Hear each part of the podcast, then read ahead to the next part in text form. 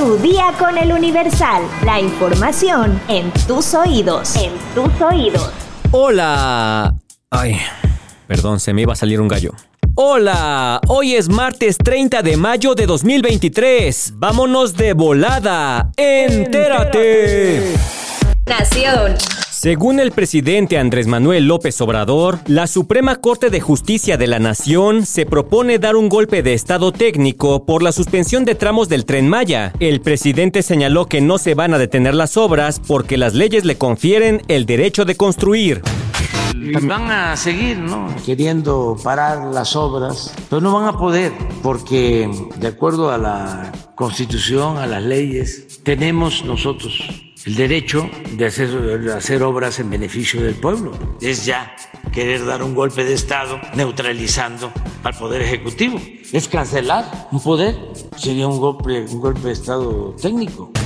Pero, ¿a qué se refiere el presidente cuando habla de un golpe de Estado técnico? De acuerdo con la Real Academia Española, un golpe de Estado significa la destitución repentina y sustitución, por la fuerza u otros medios inconstitucionales, de quien ostenta el poder político, o el desmantelamiento de las instituciones constitucionales sin seguir el procedimiento establecido. En cuanto a su clasificación, existe el golpe de Estado militar, es decir, por la participación de las Fuerzas Armadas, el institucional, que es cuando el poder ejecutivo invade las facultades de otros poderes o no respeta las normas, y también el llamado golpe de Estado blando, en el que participan agentes extranjeros mediante acciones para desestabilizar económicamente al país y deponer al gobierno. Pese a que el golpe de Estado técnico no tiene un significado específico, se entiende como una estrategia que no involucra directamente el uso de la fuerza militar, sino que se lleva a cabo por medios más sutiles y legales, como decisiones judiciales cuestionables o intervención indebida de las instituciones del Estado. Metrópoli.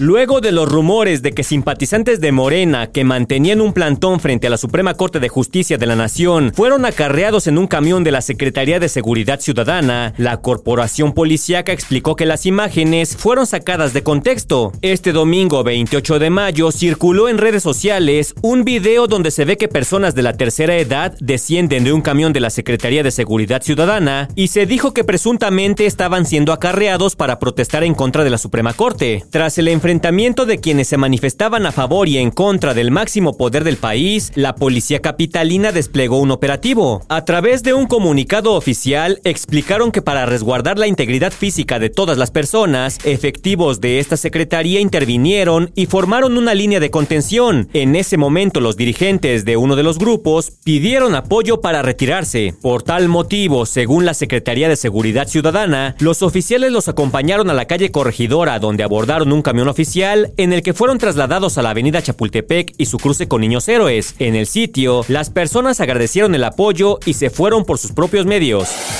Estados. Elementos del Ejército, Guardia Nacional y policías de Chiapas realizan operativo en frontera con Guatemala. Los soldados y policías realizarán acciones preventivas, disuasivas y coercitivas para proteger a la población y aplicar la ley y garantizar el orden en frontera con Malapa.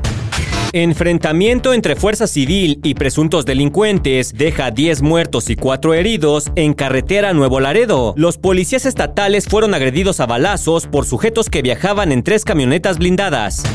Declararán como zona de monumentos históricos tramo ferrocarrilero en Veracruz. Comprende más de 355 hectáreas entre los municipios de Ixtazoquitlán y Fortín de las Flores.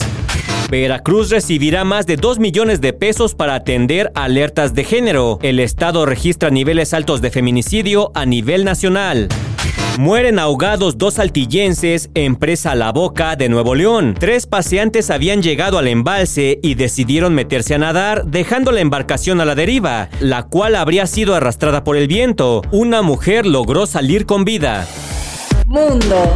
La tarde de este lunes 29 de mayo se reportó un tiroteo en Hollywood Beach, Florida, donde la policía atendió diversos informes de personas con heridas de bala. De acuerdo con CBS News, al momento siete personas habían recibido disparos, entre ellas un joven de 15 años, en el Boardwalk. Un video documentó los hechos. En el material se muestran a decenas de personas correr, presas del pánico, luego de escuchar las detonaciones de arma de fuego, vehículos policiales sin identificación, una furgoneta de la escena del crimen y varios camiones de bomberos en la zona. Tras los hechos, al menos una carretera fue cerrada por las autoridades y CBS News Miami recibió informes de que la policía estableció un gran perímetro alrededor de la escena de los disparos.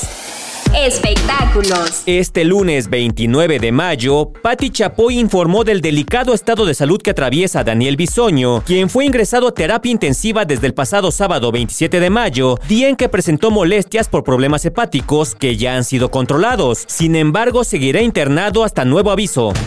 Bueno, pues les comento que este fin de semana nuestro compañero Daniel Bisoño fue internado de emergencia en un hospital por presentar un cuadro hepático. ¿En qué consistió? En que muy lamentablemente se le reventaron unas uh, varices del esófago, lo cual, para lo cual lo tuvieron que intervenir para pegar aquellas varices que se reventaron y empezar a ligar las varices que estaban a punto de reventarse.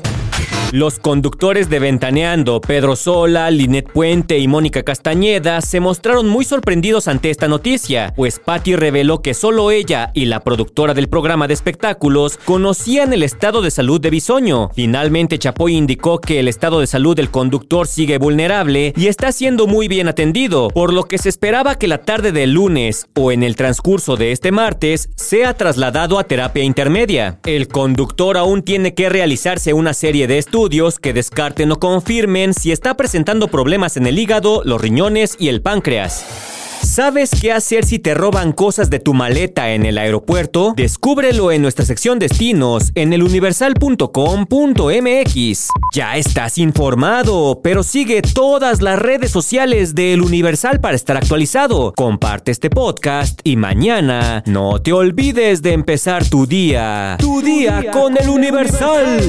Tu día con El Universal. La información en tus oídos. En tus oídos.